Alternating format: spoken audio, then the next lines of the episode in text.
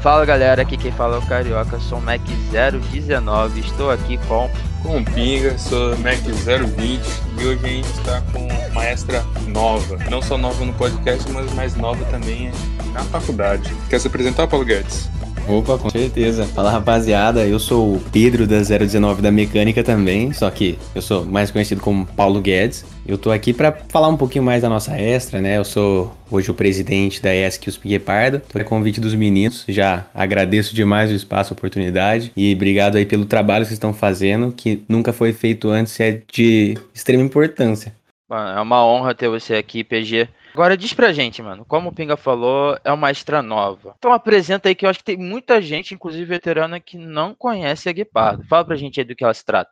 Tem, isso é verdade. Isso é uma coisa difícil que é tentar chegar para todo mundo no campus. Bom, eu vim com a ideia da Guepardo lá no final de 2019. A gente já foi reunindo umas pessoas que gostavam do projeto, falando com uns colegas de cursos diferentes. A gente foi juntando a equipe, pensando só em estruturar, fazer a base forte, criar uma extra que tenha um alicerce bom, para que daí a gente tenha zero preocupações com as gestões futuras. Basicamente, esse é o nosso objetivo. Então, desde lá a gente vem estruturando, se preparando aí para a competição. Então, a gente pegou um timing bom. Nosso cronograma da competição é meio atípico, então a gente estava no melhor time e basicamente a questão na mesa é: vamos fazer isso aqui ou não? Não. É agora ou nunca vai ter. Então a gente foi atrás, hoje a gente tá num processo bacana já de capacitação dos membros. A gente tá com 15 pessoas hoje, né? Antes do nosso processo seletivo, que depois eu falo mais sobre. Cara, você olha para trás assim e fala assim: caraca, quanta coisa a gente já fez. E olha que a gente nem tem moto pronta. É isso mesmo, rapaziada. É uma extra de moto. É, a gente participa do campeonato Moto Student. A gente é a primeira extra voltada para esse campeonato no estado de São Paulo. Tem, a gente viu que tinha algumas faculdades públicas no Brasil já fazendo e a gente já sabia era possível fazer. Então deu telha, a gente é a primeira estado de São Paulo. A competição basicamente é o seguinte: ela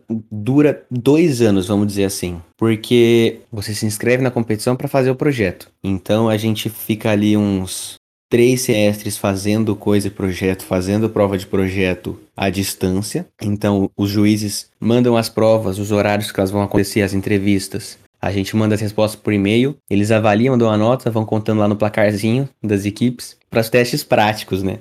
Então a gente vai lá para a Espanha, a gente vai lá para o circuito de, do Motorland de Aragão, que é o circuito oficial do MotoGP na Espanha, para a gente fazer os testes práticos lá. Então vai ter teste de impermeabilidade do circuito elétrico da moto, vai ter teste de frenagem, de dirigibilidade, de curva, de queda.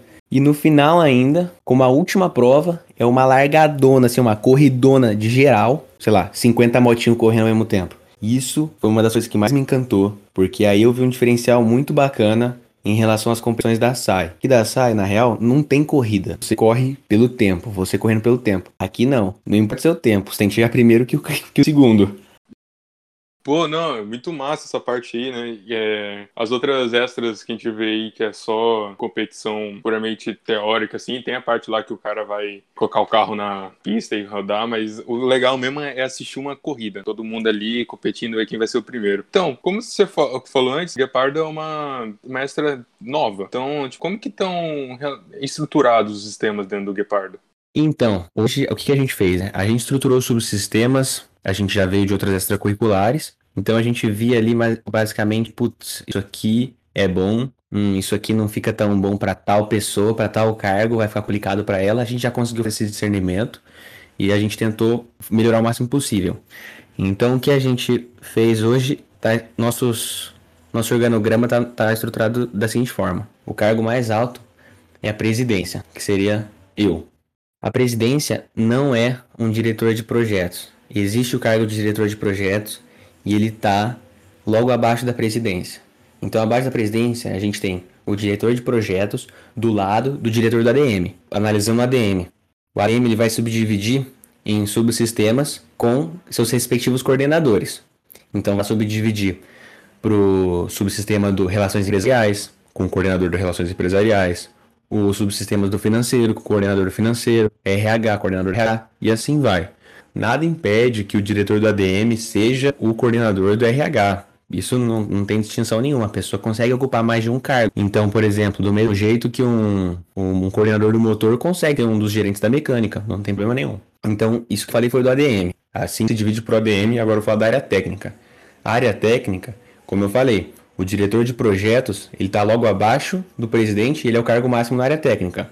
Embaixo dele vai subdividir em dois para um gerente da mecânica, os gerentes, né? E os gerentes da elétrica.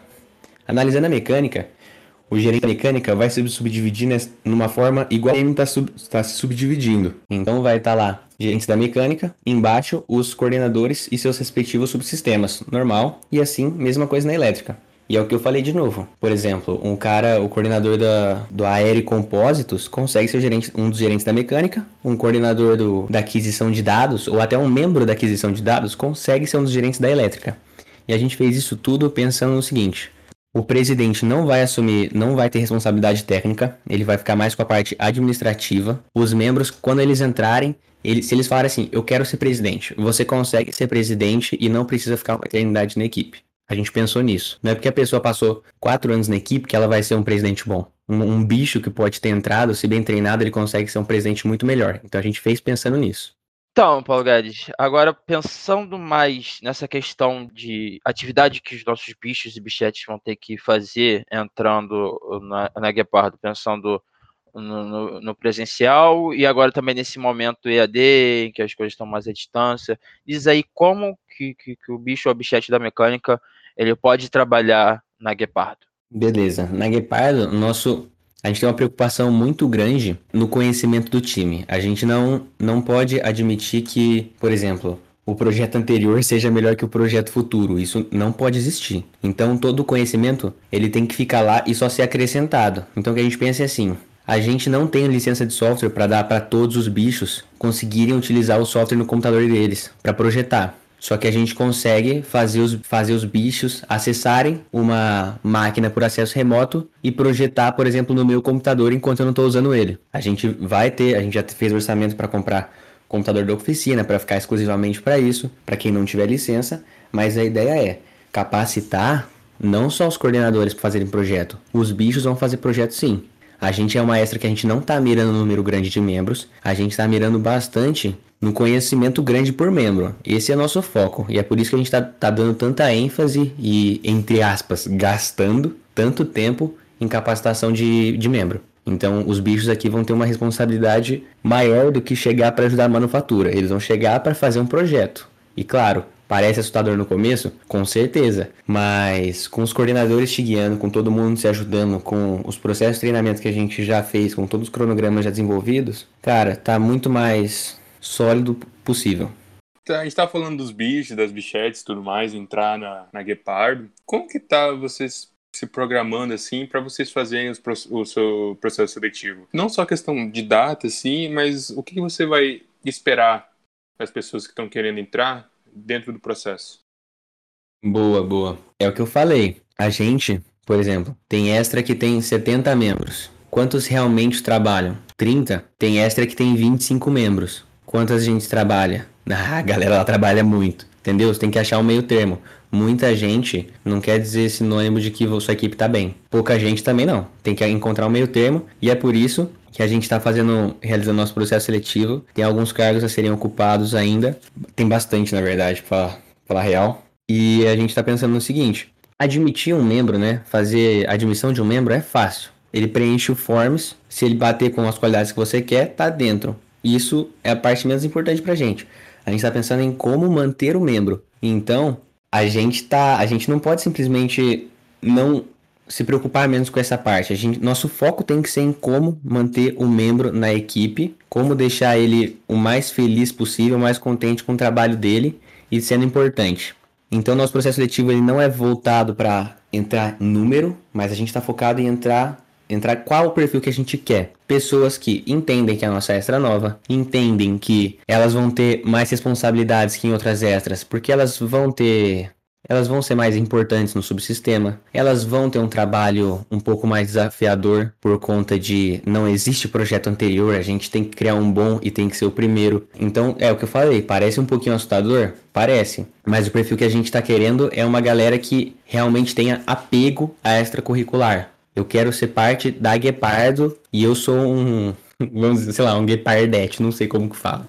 Eu quero ser um membro da Guepardo por ser a Guepardo. Basicamente é isso que a gente quer. Então o que a gente está planejando é Vamos abrir o processo seletivo. Logo na. Vai rolar um forms aí logo na última semana de abril. O processo vai acontecer, essa seleção vai acontecer nas primeiras semanas de maio. E a gente vai pegar essa galera, cara. Tá engajado, gostou da nossa ideia, gostou do nosso projeto, quer participar, está comprometido? Vem que a gente quer. Basicamente é isso. Vai rolar depois entrevista com a galera. No Forms vai ter umas perguntas, perguntando qual subsistema ela tem preferência, se ela sabe dessa. Se ela tem essa resposta pronta ou não, e etc. Quero agradecer pela sua presença ilustre aqui, Paulo Guedes. É isso. É muito bom a gente saber um pouco mais sobre essa nova extra aí que está surgindo com uma proposta diferente aí para ESC e tenho certeza que vai estar tá tudo certo para vocês. Obrigado demais. É, pago muito pau pro trabalho que vocês estão desenvolvendo. As SAs, né, começaram a dar bastante atenção para isso e esse é o caminho, principalmente no EAD que a gente está vivendo, onde a, o, o, o bicho vai entrar, só que ele não vai conhecer praticamente ninguém da sala dele, além do Discord do grupo do WhatsApp. Então vocês estão fazendo um trabalho fenomenal. Agradeço muito pelo espaço, pelo convite ali, pela oportunidade de vocês terem, terem trazido a Guepardo para cá. Rapaziada, segue essa meca no Instagram, acompanha a gente, tem um monte de novidade. Nosso é guepardo.es, no Instagram, nossa principal rede. A gente vai botar várias novidades lá. Fica por dentro, dá essa força pra gente, porque não é um trabalho fácil que nenhuma extra faz. Esse é o ponto. Tudo parece que é uma engrenagem linda olhando de fora, mas é muito mais complicado, é muito mais difícil, tem muitas incertezas no meio. Então, pô, apoia essa extra aí, o qual, qualquer que seja. Esse é o ponto. Então, agradeço mais uma vez a galera da Sameca. Continuem fazendo esse trabalho maravilhoso que estão fazendo. E isso é uma das coisas que me deixa muito orgulhoso de falar que eu já fiz parte da Sameca. É, e é muito foda, velho. Obrigado mesmo. Pô, obrigadão, é. Agora eu vou dar uma de carioca aqui. Gente, faz o Pix aí pro pessoal aí da. da Guepard. Se eles mandarem uma rifa aí, mano, pode comprar tranquilo que é só prêmio bom, hein? Ô louco, ô louco, já, já ganhou esse nome, tô feliz. A não ser se mandar, porque o fada somente. Você não vai ganhar, não. Eu, eu, eu tenho uma pergunta final sim. O balão fica dormindo na reunião?